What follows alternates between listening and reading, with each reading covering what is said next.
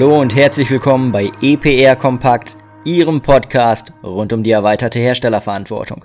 Mein Name ist André Gierke und ich sage Dankeschön fürs Reinhören. Das Thema der heutigen Episode lautet Kennzeichnungsverpflichtungen für Elektro- und Elektronikgeräte. Und dabei reden wir jetzt nicht über CE-Kennzeichnungen etc. pp, sondern ausschließlich über die Kennzeichnung auf Basis der WEEE-Richtlinie bzw. den jeweils ins nationale Recht überführten Anforderungen. Schaut man sich die Verpflichtungen in allen Mitgliedstaaten an, dann sieht man, dass hier zum Teil unterschiedliche Anforderungen etabliert worden sind. Nun wollen wir aber nicht für jedes Land, in dem wir agieren, unterschiedliche Chargen produzieren und jeweils landesindividuell die Kennzeichnungsverpflichtung erfüllen, sondern bestmöglich eine One-Fits-All-Solution fahren.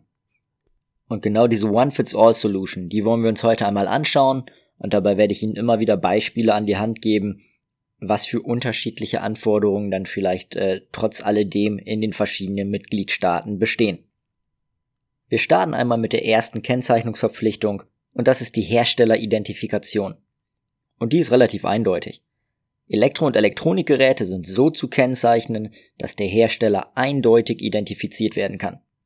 Die Kennzeichnung muss dabei auf dem Gerät selbst erfolgen und entweder den kompletten Unternehmensnamen oder eine Marke, egal ob Bild- oder Textmarke, aufweisen.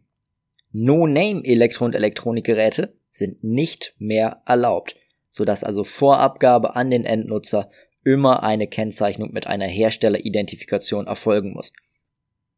Weiter geht's mit der Kontaktanschrift. Die Angabe der Kontaktanschrift ist beispielsweise in Österreich auf dem Elektro- und Elektronikgerät gefordert. Diese Kennzeichnung darf allerdings alternativ, und das ist sicherlich die gängige Variante, auch auf der Verpackung oder in dem Produkt beigefügten Unterlagen angegeben werden. Beigefügt heißt an dieser Stelle, dass die Informationen beispielsweise im Rahmen einer beigelegten Gebrauchsanweisung. Ähm, eine von mir sehr geschätzte Kundin äh, nennt es immer den Apothekerzettel äh, mit dem Produkt an den Kunden übergeben wird. Ein Link oder ähnliches, ähm, den der Nutzer betätigen muss, um die Informationen zu erlangen, ist explizit nicht erlaubt.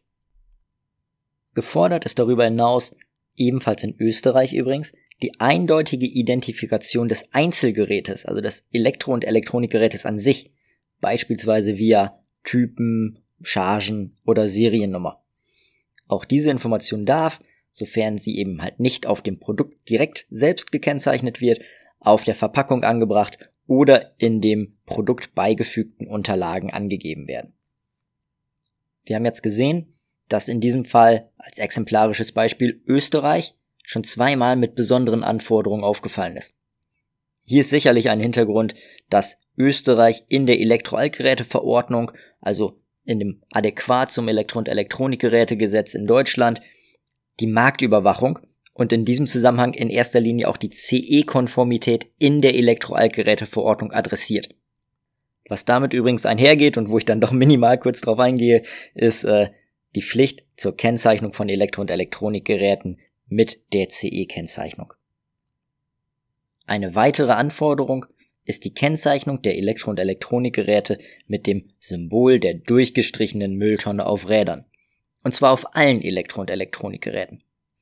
Deutschland beispielsweise erfordert diese Kennzeichnung nur für B2C-Geräte. Für B2B-Geräte ist sie nicht verboten, aber halt auch nicht explizit gefordert. Schauen wir uns jetzt aber wieder die Gesetzgebung in anderen Ländern an, dann sehen wir, dass diese Kennzeichnungsverpflichtung oftmals sowohl für B2B als auch für B2C-Geräte besteht. Und vor diesem Hintergrund lautet die ganz klare Empfehlung, alle Elektro- und Elektronikgeräte mit diesem Symbol zu kennzeichnen. Sollte es nicht möglich sein, die Kennzeichnung diengerecht, das heißt also unter anderem mit einem Mindestmaß von 0,5 mal 0,5 Zentimetern auf dem Produkt zu kennzeichnen, dann ist die Kennzeichnung alternativ sowohl auf der Verpackung als auch in der Gebrauchsanweisung als auch auf dem Garantieschein anzubringen. Und bitte achten Sie wirklich darauf, dass alle drei Medien in diesem Fall entsprechend gekennzeichnet werden.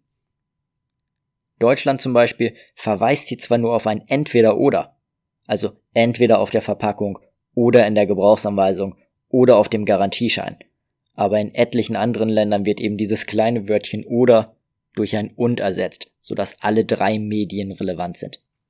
Für den Fall, dass Sie jetzt darüber nachdenken sollten, die Kennzeichnung der durchgestrichenen Mülltonne auf Rädern via Klebefähnchen zu erbringen. Das ist eine typische Variante, die man immer mal wieder zum Beispiel bei In-Ear-Kopfhörern äh, gesehen hat. Boah, dann denken Sie lieber zweimal drüber nach. Diese Variante der Kennzeichnung, die wird zwar in Irland explizit als Möglichkeit zur Kennzeichnung im Gesetz aufgeführt, aber sie erfüllt in aller Regel ein relevantes Kriterium nicht, nämlich die Dauerhaftigkeit der Kennzeichnung. Und dieses Kriterium ist tatsächlich dem einen oder anderen Hersteller in der Vergangenheit schon zum Verhängnis geworden, weil er sich eben mit den Folgen einer unzureichenden Kennzeichnung rumschlagen musste und entsprechende Produkte zumindest bis zur Behebung des Problems vom Markt nehmen musste. Ebenfalls erforderlich ist die Kennzeichnung des Datums der Inverkehrbringung, wenn möglich, ebenfalls auf dem Gerät.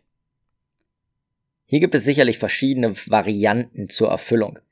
Entweder wird beispielsweise das Produktionsdatum oder ein anderes lesbares Kennzeichen auf dem Produkt bzw. auf dem Typenschild angebracht, oder Sie kennzeichnen das Datum durch einen Querbalken unterhalb dem Symbol der durchgestrichenen Mülltonne auf Rädern.